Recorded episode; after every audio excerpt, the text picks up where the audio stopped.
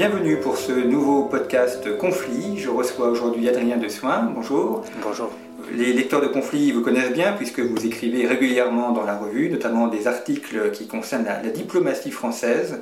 Et c'est cette diplomatie française depuis 2007 que nous allons évoquer aujourd'hui. Deux présidents, Nicolas Sarkozy, François Hollande, qui euh, pourtant ont plutôt exprimé une continuité dans la diplomatie de, de, la France. Et ce qui est euh, parfois assez surprenant, c'est euh, une, une, rupture avec euh, une certaine tradition diplomatique française, notamment celle construite par le général de Gaulle et reprise par ses prédécesseurs.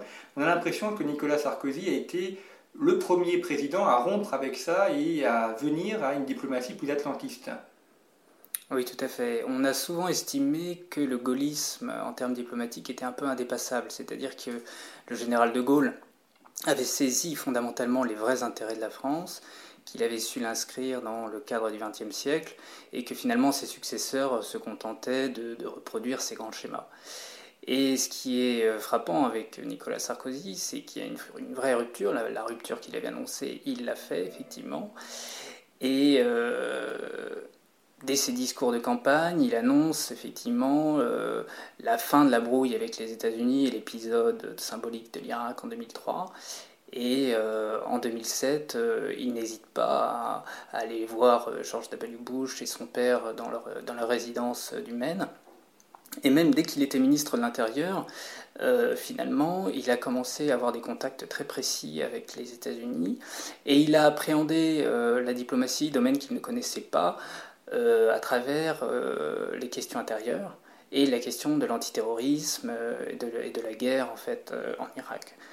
Nicolas Sarkozy a aussi un tropisme américain. C'est un pays qui l'a fasciné. D'ailleurs, il s'en est jamais caché. Et c'est vrai que peut-être lui aussi à son éducation, à sa jeunesse, euh, les années 60-70 sont euh, euh, quand même très portés là-dessus.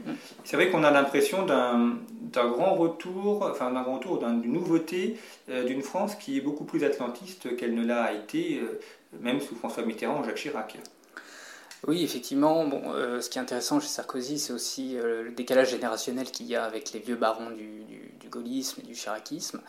Et donc, lui grandit à Neuilly, déjà une ville qui est plutôt euh, de cœur euh, pro-anglaise, pro-américaine, et euh, qui grandit pendant la guerre froide, la, guerre en fait contre contre l'URSS, contre le communisme, et donc les années Reagan marquent aussi chez lui. C'était aussi une sorte de modèle, Ronald Reagan, pour une certaine droite française dans les années 80 ça a pu servir aussi, euh, bien au niveau économique que diplomatique de modèle euh, pour cette famille politique. Oui, exactement. Il, est là déjà euh, lors de la chute du mur de Berlin. Il fait le voyage à Berlin avec ses, camarades de, du RPR. Lui-même est quand même issu d'un père d'origine hongroise qui a fui le communisme. Et donc, on ne peut pas s'empêcher de voir dans ce voyage à Berlin comme une forme de revanche. il a eu des rapports très compliqués avec son père. Il a eu euh, un divorce quasiment avec son père, qu'il a un, peu, un, petit, peu abandonné, et il a une relation donc très complexe avec son père euh, qui, intervient à ce moment-là.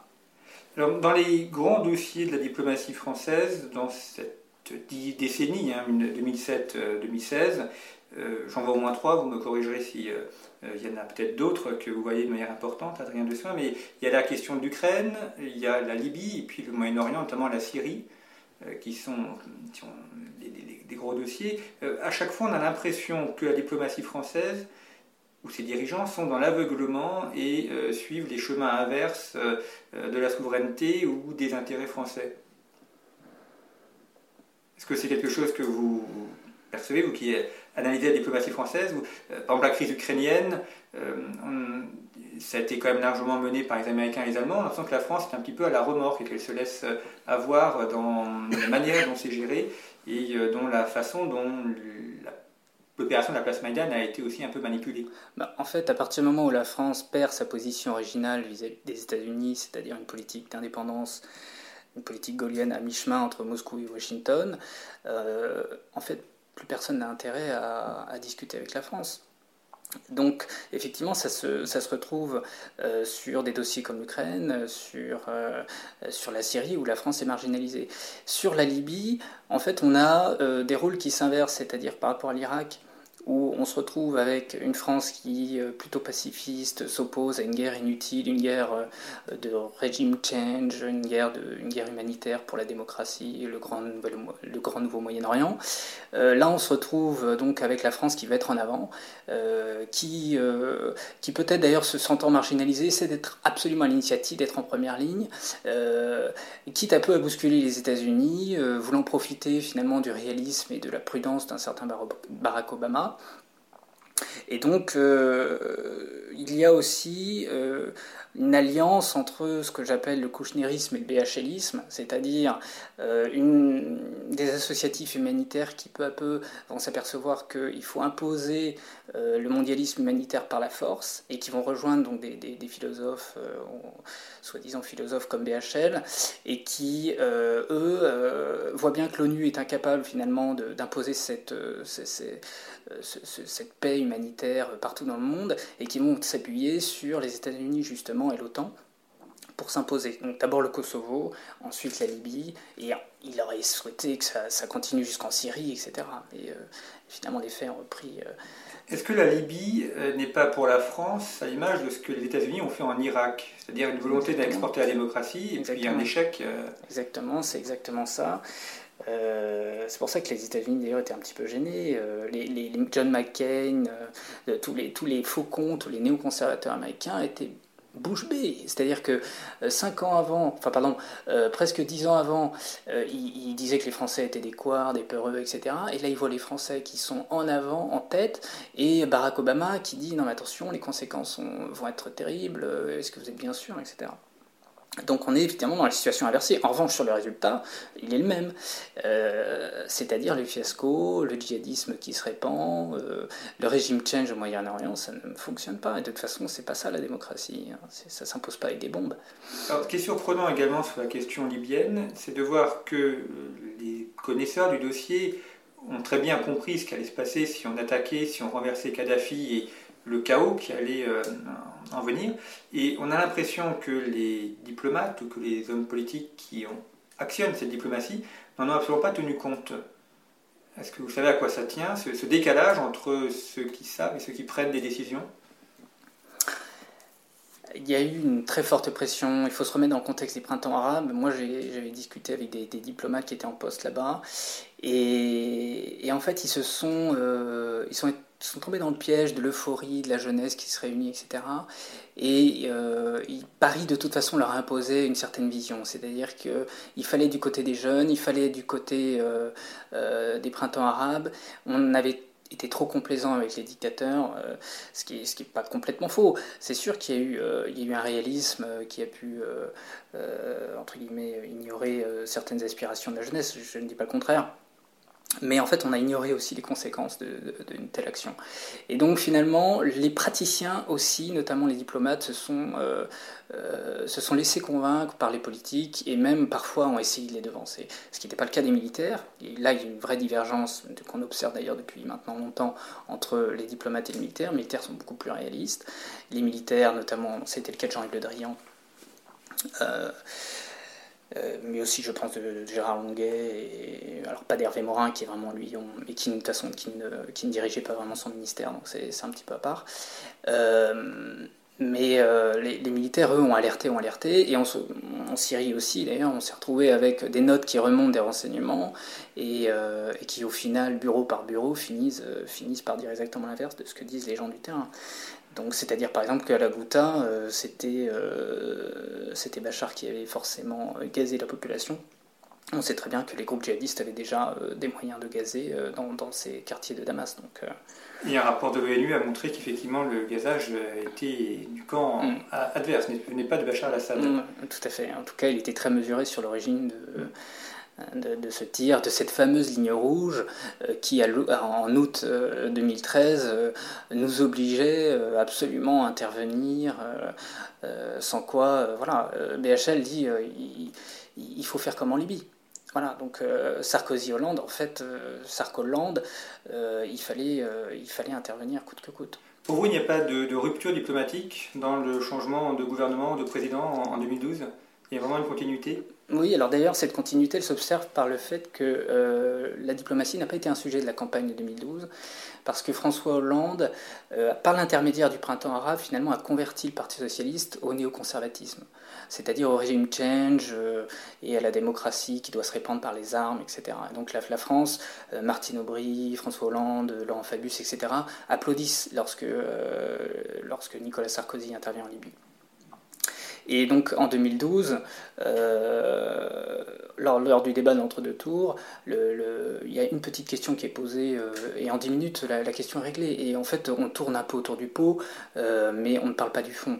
Le fond, finalement, il sera identique globalement. Est-ce que ça, c'est une tradition du Parti socialiste, cette, euh, cette intervention, ce néoconservatisme? On pense à, dans les années 50, Guy Mollet qui intervient sur le de Suez, mm. euh, euh, François Mitterrand qui est très vindicatif, sa manière de réprimer la guerre d'Algérie ces socialistes qui paraissent euh, plutôt pacifistes, finalement, sont plutôt bellicistes. En fait, la, parenthèse gaulienne est refermée. C'est-à-dire qu'on a un vrai retour, finalement, à la 4ème République avec un pouvoir faible, un pouvoir qui est dépendant des États-Unis, de l'Alliance Atlantique, qui est très très pro-européen, quitte à faire le saut fédéral. Et euh, finalement, les socialistes retrouvent une certaine tradition atlantiste et guerrière aussi qu'on retrouve effectivement chez Guy Mollet, euh, la fameuse crise de Suez. Et, donc, de ce point de vue, euh, ce sont des socialistes qui sont des vrais réactionnaires, quelque part là-dessus. Alors, Diane vous évoquez justement l'Union européenne. Cet été 2016 se pose la question du Brexit, qui a été approuvé par le, peuple anglais. Euh, la France, dans cette décennie 2007-2016, comment est-ce qu'elle se positionne par rapport à l'Union européenne? C'est qu'il le référendum de 2005 qui aboutit au traité de Lisbonne. Vous l'avez dit, on a l'impression qu'il y a une acceptation du fédéralisme et le fait que le, aussi la France joue un rôle moindre dans cette construction européenne. Oui, alors paradoxalement, la France pourrait profiter de la sortie euh, du Royaume-Uni euh, de l'Union européenne. D'ailleurs, De Gaulle s'y était toujours opposé, donc euh, ça pourrait être un retour du couple franco-allemand. et en fait, bon, François Hollande, comme d'ailleurs les Républicains, regrette au contraire que le Royaume-Uni sorte de l'Union européenne, parce qu'ils sentent bien qu'ils vont se retrouver dans un tête-à-tête très incommode avec, l'Allemagne, qui depuis la réunification a pris une importance énorme, effectivement. Donc il y a un vrai déséquilibre que ce soit au niveau économique, pas au niveau militaire, ça il faut quand même le maintenir, la France est quand même en tête de ce point de vue, mais euh, d'un point de vue diplomatique, bon, avec François Hollande, c'est vrai qu'il y a eu euh, une dégradation du poids et de la voix de la France dans le monde et en Europe, ça c'est une certitude. Et Angela Merkel a connu trois gouvernements, puisqu'elle est arrivée au pouvoir sous Jacques Chirac, peut-être un quatrième euh, au mois de mai 2017. Elle, c'est la femme forte de l'Europe et on a l'impression que la France est affaiblie par rapport à l'Allemagne. Oui, ben ça c'est une évidence, c'est quasiment un truisme, excusez-moi. Euh, c'est vrai qu'il y a une continuité allemande euh, qui, qui, est représentée par Angela Merkel, qui était avant le cas aussi avec Helmut Kohl, qui a beaucoup de continuité chez les Allemands, beaucoup de prudence. Euh, et, ça pourrait s'accentuer, c'est-à-dire y a une crise politique qui est en train de, de s'accélérer en France et que les Allemands ne connaissent pas, mine de rien. Donc, euh, bon, il n'y a pas que le politique, évidemment le, le, problème économique, c'est-à-dire que l'Allemagne, euh, avec un euro euh, qui correspond à son marché, peut répandre ses, ses, biens un peu partout. le conflit se fait chez les Allemands. Ce qui est intéressant, c'est de voir que finalement, ils sont assez fédéralistes. parce qu'ils ne veulent pas, ils disent toujours qu'ils veulent, ils veulent pas une Europe allemande, mais une Allemagne européenne. Et donc ils ont, ils, ont peur de dominer, ils ont peur que leurs vieux démons euh, reviennent et que euh, cette Europe allemande qui fait peur à tout le monde devienne une réalité. Et euh, donc de ce point de vue-là, ils ont toujours une répugnance à dominer. C'est très paradoxal. Donc la France, elle veut fédéraliser politiquement, enfin, elle a tendance à de plus en plus à dire bon bah pour euh, c'était le pari Mitterrand, c'est-à-dire pour euh, pour euh, canaliser l'Allemagne, fédéralisons-nous et suicidons-nous tous ensemble dans, dans, un grand mouvement européen. Et alors les Allemands veulent bien, mais ils sentent bien qu'on voudrait leur faire payer finalement les dépenses. ils ont cette réticence quand même à, diriger. Ils ont déjà payé pour la Grèce, ils n'ont pas envie de payer pour, pour d'autres États. Pour la France. la France leur demande notamment aux Allemands beaucoup d'efforts en termes de logistique pour les opérations militaires en Afrique, etc. Et, donc l'Allemagne est un petit peu réticente. Et c'est pour ça que d'un point de vue de la défense, c'est quand même l'OTAN qui garde la main mise. D'un point de vue économique, c'est l'Allemagne qui dirige, mais d'un point de vue militaire et, donc diplomatique, c'est quand même l'OTAN qui dirige. Et, les, et là, il y a une vraie convergence entre les militaires et les diplomates, parce que les militaires euh, apprécient la machine de l'OTAN qui fonctionne bien, euh, avec des belles normes, avec euh, de, l'armement, avec des budgets, et des opérations, etc. Avec toutes les expériences qui vont avec. Et, donc là, il y a vraiment une convergence sur, sur l'OTAN. Et vous avez évoqué pour la crise libyenne le fait que les militaires étaient plutôt réticents à l'intervention. Euh, en même temps, le propre de l'armée, c'est quand même d'intervenir. Mm. Euh, s'il y a des interventions à mener, c'est-à-dire qu'il y a les budgets qui sont censés aller avec, les recrutements également. Mm.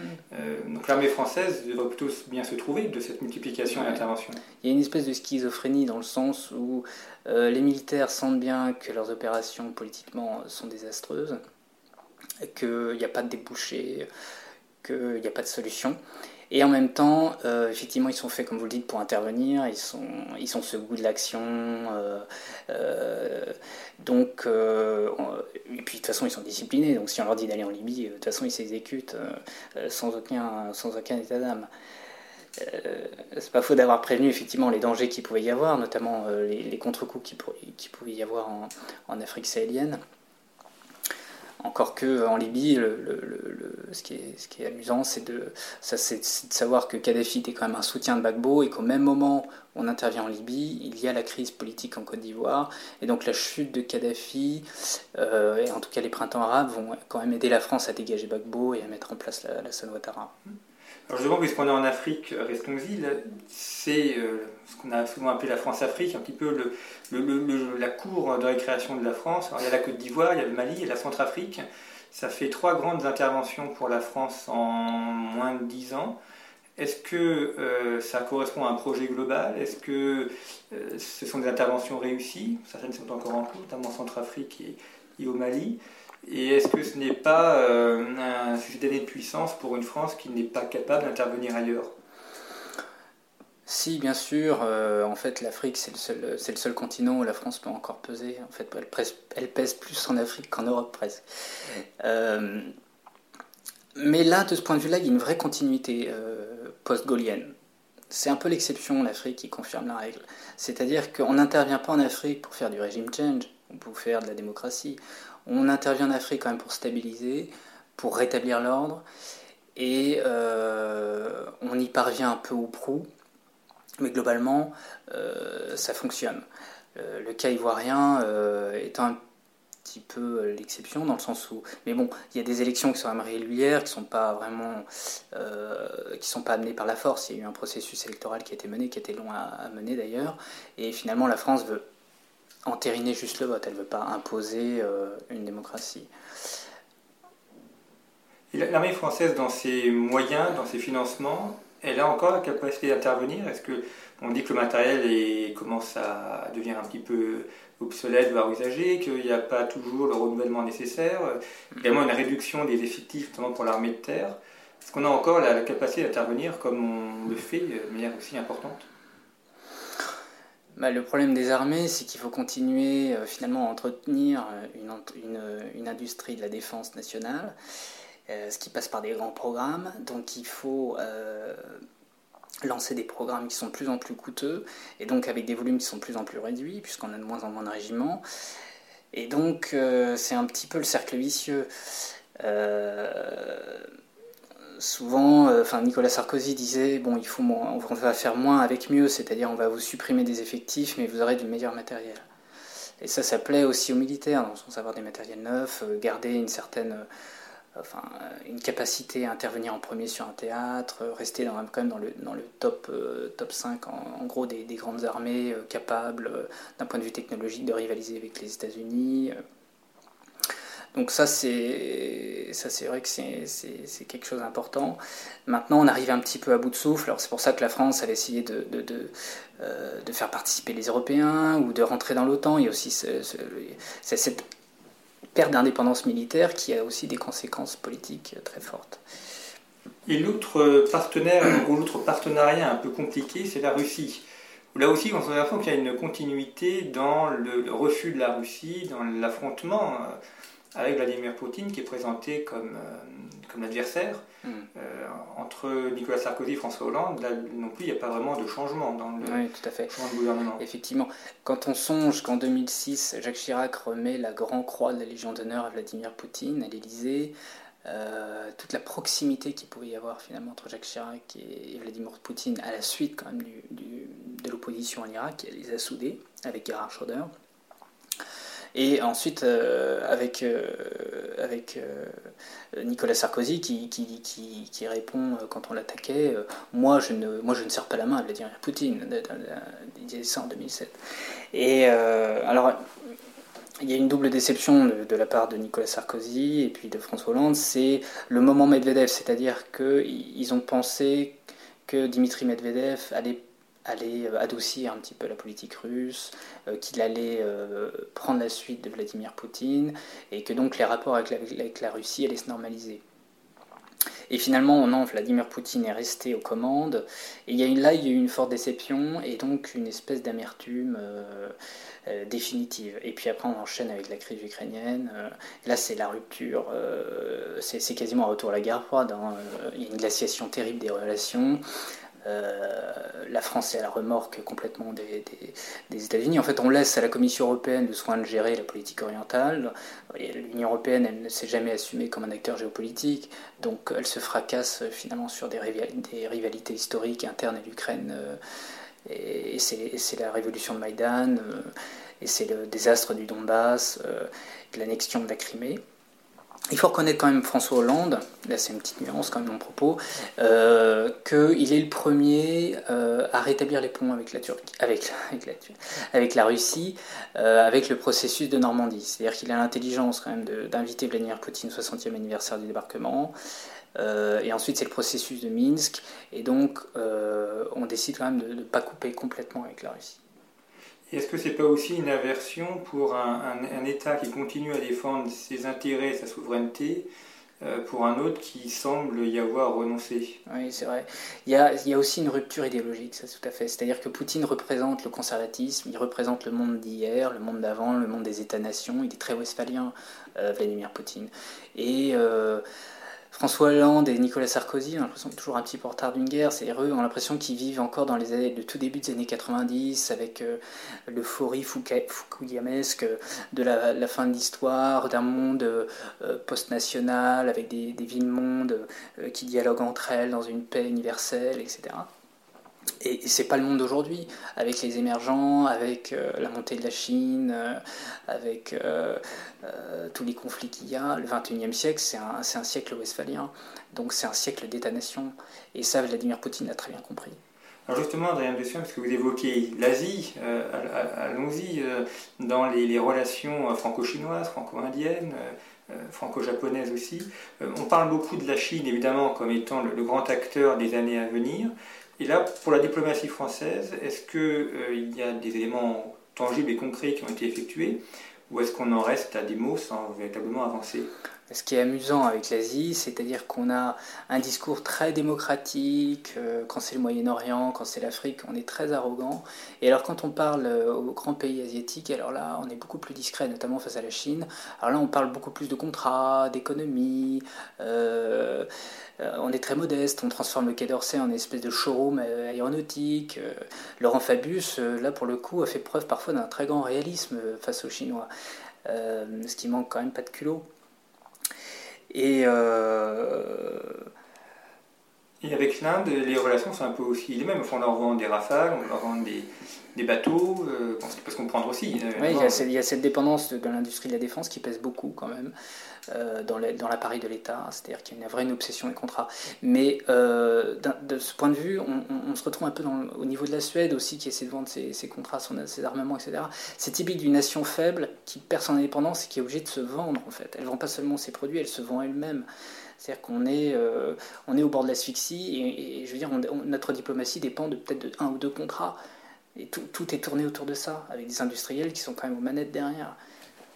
Et euh, pour, quels pourraient être les atouts hein, de la France si elle voulait retrouver euh, des éléments de puissance au niveau diplomatique? Sur quels leviers elle pourrait s'appuyer euh, pour revenir, comme vous l'avez évoqué, à une politique gaulienne Est-ce qu'elle en a encore les, possibilités ou les moyens? Je pense qu'il euh, faut croire en la France de toute façon. Donc je pense qu'elle en a les moyens. Le général de Gaulle, quand il a récupéré la France en 58, elle était quand même dans une situation très affaiblie et euh, il a su lui redonner cette énergie, ce coup de fouet, etc. Donc ça passe certes par un discours, mais ça passe aussi par des actes. Ça passe par une relation à l'Europe, notamment qui, qui s'inverserait, c'est-à-dire que l'Europe doit se monter et elle doit être au service des nations et non pas les nations au service de, Bruxelles. Là, il y a une inversion des valeurs qui, qui, qui, est très, très forte et qui pourrait redonner à la France, si elle décidait d'y renoncer, euh, une marge de manœuvre certaine. Et puis, il y a bien sûr retrouver cette politique d'indépendance vis-à-vis euh, des États-Unis, de l'OTAN et donc des rapports qui se normaliseraient avec la Russie. C'est-à-dire que la France, alors comme disait très, très justement Laurent Fabius, ça m'amuse beaucoup toujours de, le citer dans, dans ces cas-là, la France est un pont entre l'Est et l'Ouest et entre le nord et le sud. Et Laurent Fabius disait ça, disait euh, quand, Nicolas Sarkozy a décidé de, réintégrer complètement l'OTAN, ce pont-là va être brisé. Bon, et Fabius, finalement, lui, a achevé les derniers piliers du pont. Euh, il avait oublié cette parole très juste qu'il avait eue à l'Assemblée nationale. Et puis, euh, par rapport justement au rapport nord-sud, il y a la question du djihadisme, de, l'islamisme, qui émerge aussi sous le, quinquennat de Nicolas Sarkozy, de manière plus efficace. Est-ce qu'on arrive à bien comprendre ce phénomène? On a parfois l'impression qu'on dit beaucoup de choses sur le djihadisme, sur la, radicalisation euh, des Français qui partent en Syrie, qui font des attentats, euh, sans vraiment comprendre les raisons profondes de cette radicalisation, des origines du djihadisme.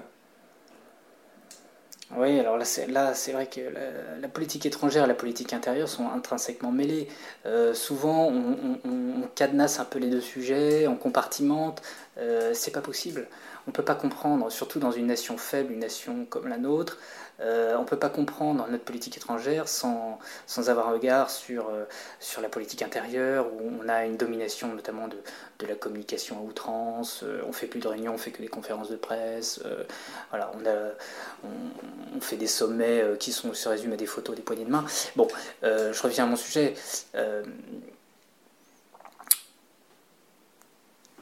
Par exemple, quand euh, la, France intervient, en, enfin, vous souhaite intervenir en Syrie, c'est avec aussi l'espoir de tarir un petit peu les, sources du djihadisme, et euh, pour autant, euh, ça ne marche pas vraiment.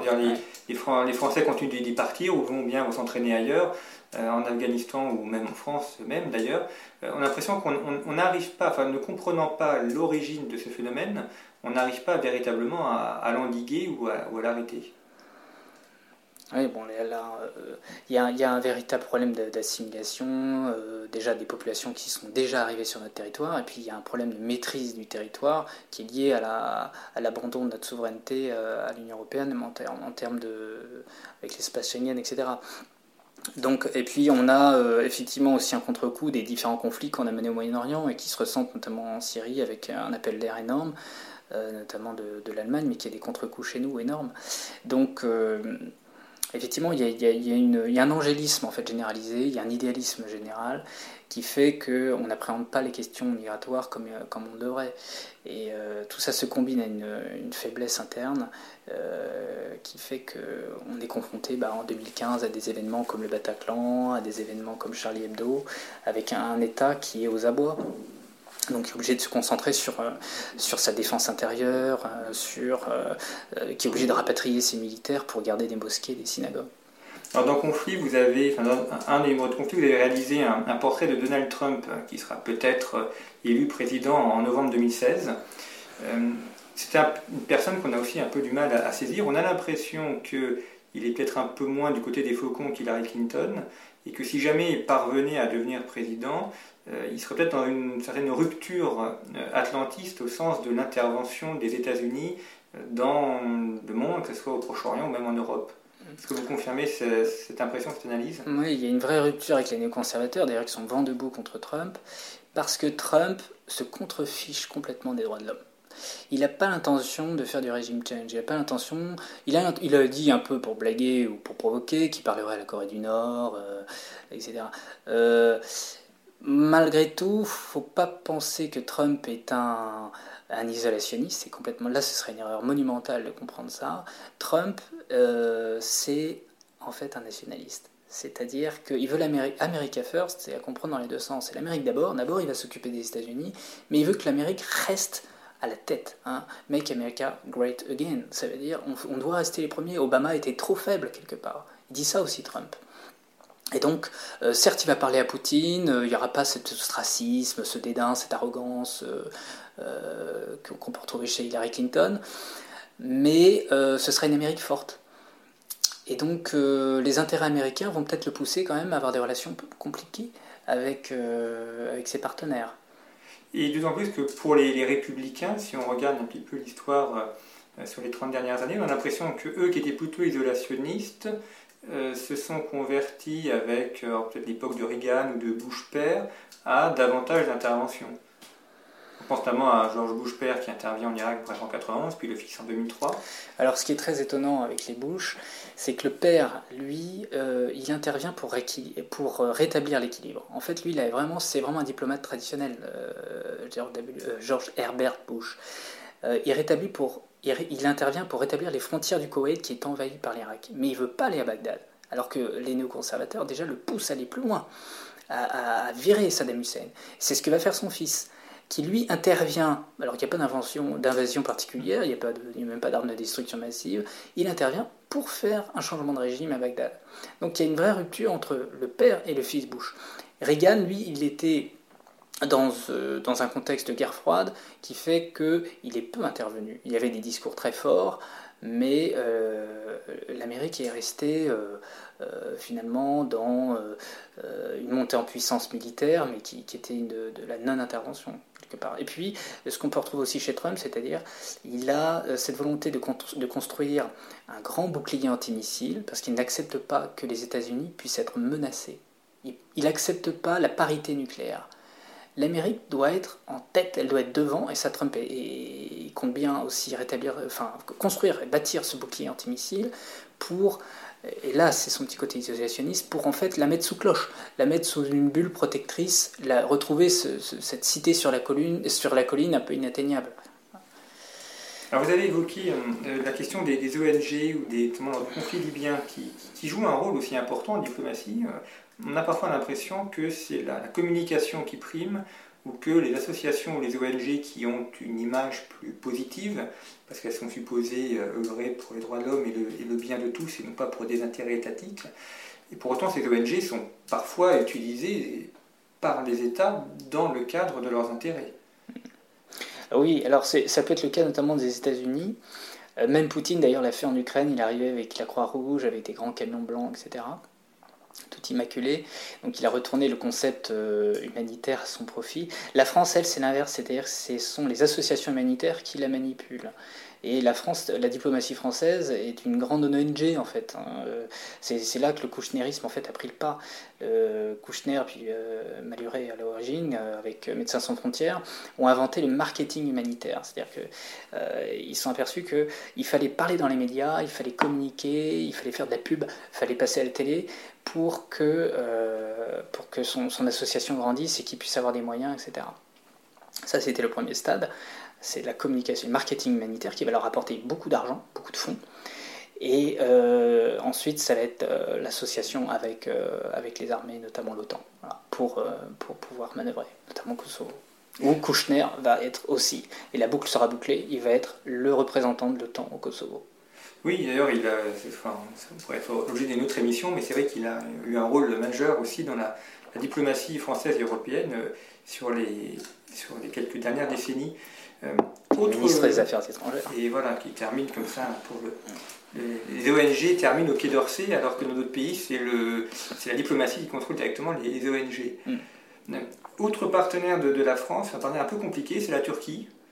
Euh, vous avez beaucoup écrit aussi sur ce sujet, sur la, manière dont Erdogan, en tout cas c'est l'impression qu'il donne, se, joue des Européens et impose euh, sa loi et sa force. Euh, la Turquie n'est pas un partenaire privilégié de la France, contrairement au cas allemand. Et on a parfois l'impression que soit on ne comprend pas la Turquie, soit on ne, comprend pas l'importance qu'elle peut avoir dans ce Proche-Orient et dans cette clé de voûte euh, entre l'Asie, l'Europe et, le monde arabe. Alors, euh, c'est très paradoxal la Turquie, d'une part parce que Hollande, lui, voulait tourner la page de la rupture, soi-disant, entre, entre Sarkozy et Erdogan. Mais en fait, la Turquie, c'est surtout le sujet de l'intégration européenne. Euh, qui, euh, qui, centralise le débat. Les Français sont vent debout contre cette intégration européenne de la Turquie et pourtant continuent à négocier en se disant euh, on va manipuler les Turcs avec l'intégration européenne, on va les faire devenir une démocratie qui sera ensuite un modèle pour le Moyen-Orient, etc., etc. Et ce que montre aussi très bien Tancred Josserand, c'est que finalement c'est non, c'est la Turquie qui instrumentalise l'Europe pour pouvoir faire place nette chez, elle, en termes de, notamment vis-à-vis des, militaires. Et donc elle va profiter de ce processus pour, euh, pour faire entrer l'AKP pour, euh, et, pour diriger d'une main de fer. Alors là on arrive un petit peu au bout du processus parce que euh, maintenant on voit bien que Erdogan règne en maître. Alors on, sent une certaine gêne vis-à-vis des partenaires européens, mais on continue quand même à négocier. il y a un chapitre qui vient de d'ouvrir au moment où il y avait le Brexit. L'Union européenne a ouvert un, nouveau chapitre. on, voulait virer les, Britanniques de, de, l'Europe, on ne se serait pas pris autrement. C'est quand même extraordinaire. Donc il y a une espèce de fuite en avant qui est assez fascinante. Est-ce qu'on sent bien, euh, par exemple si on compare la Turquie et la Russie, on peut se dire qu'en termes de régime, c'est une espèce de démocratie populaire un peu euh, euh, très dirigiste. Donc on pourrait dire c'est pareil. Et l'Europe ne parle pas à Poutine et elle passe son temps à Istanbul à discuter, à négocier, etc. Donc on a une espèce de double standard, alors la Russie est quand même un pays européen à la base, historiquement, d'un point de vue civilisation, etc. Et la Turquie, qui est au contraire un pays asiatique, euh, l'Europe discute avec la Turquie et, euh, ferme, la, ferme la porte à la Russie. Alors en mai 2017, il y aura une élection présidentielle et puis euh, également une élection législative. Pour vous, Adrien Soin, quels sont les, trois chantiers prioritaires de la diplomatie pour celui qui sera réélu ou qui sera nouveau président euh, de la République française euh, au, printemps 2017 bah déjà, il faut, il faut régler la question turque. Hein. Donc, euh, il faut fermer des portes définitivement à la Turquie, lui expliquer que voilà, c'est, les négociations sont caduques. Là, on aura fait un grand pas. Il faut rediscuter avec la Russie clairement. Euh, il faut, à mon avis, rééquilibrer la diplomatie française vis-à-vis des États-Unis en expliquant que leur politique agressive aux marches de la Russie n'est plus possible également. C'est-à-dire qu'il faut fermer la porte de l'OTAN à, l'Ukraine. Euh, il faut cesser les gesticulations euh, aériennes, militaires en Pologne, dans les pays baltes, etc., pour redonner confiance à la Russie et pour réamener la Russie à l'Europe. C'est-à-dire que là, on est en train de pousser finalement les Russes vers les Chinois, on est en train de pousser la Russie euh, euh, vers l'extérieur, alors qu'on a, on a fondamentalement besoin d'elle justement pour, euh, pour avoir cette Europe indépendante et cette France indépendante. C'est-à-dire qu'on ne peut pas être dans un tête-à-tête avec Washington, c'est pas possible. Washington a, trop d'interlocuteurs à sa disposition en fait pour manœuvrer. Eux, si vous voulez, ils profitent des divisions européennes et, finalement ils avancent, ils avancent face à la Russie. C'est pas possible. Bien, merci Adrien Dessoin pour votre éclairage sur la diplomatie française de 2007 à 2016. Vous pouvez retrouver d'autres podcasts sur le site de la revue Conflit. Vous pouvez également les partager, n'hésitez pas à les transmettre à vos amis, à les écouter en voiture, dans les transports en commun. Et puis, en cet été 2016, un numéro de conflit dont le dossier est consacré à la géopolitique du sport. Merci pour votre fidélité et puis à bientôt pour d'autres analyses de conflits.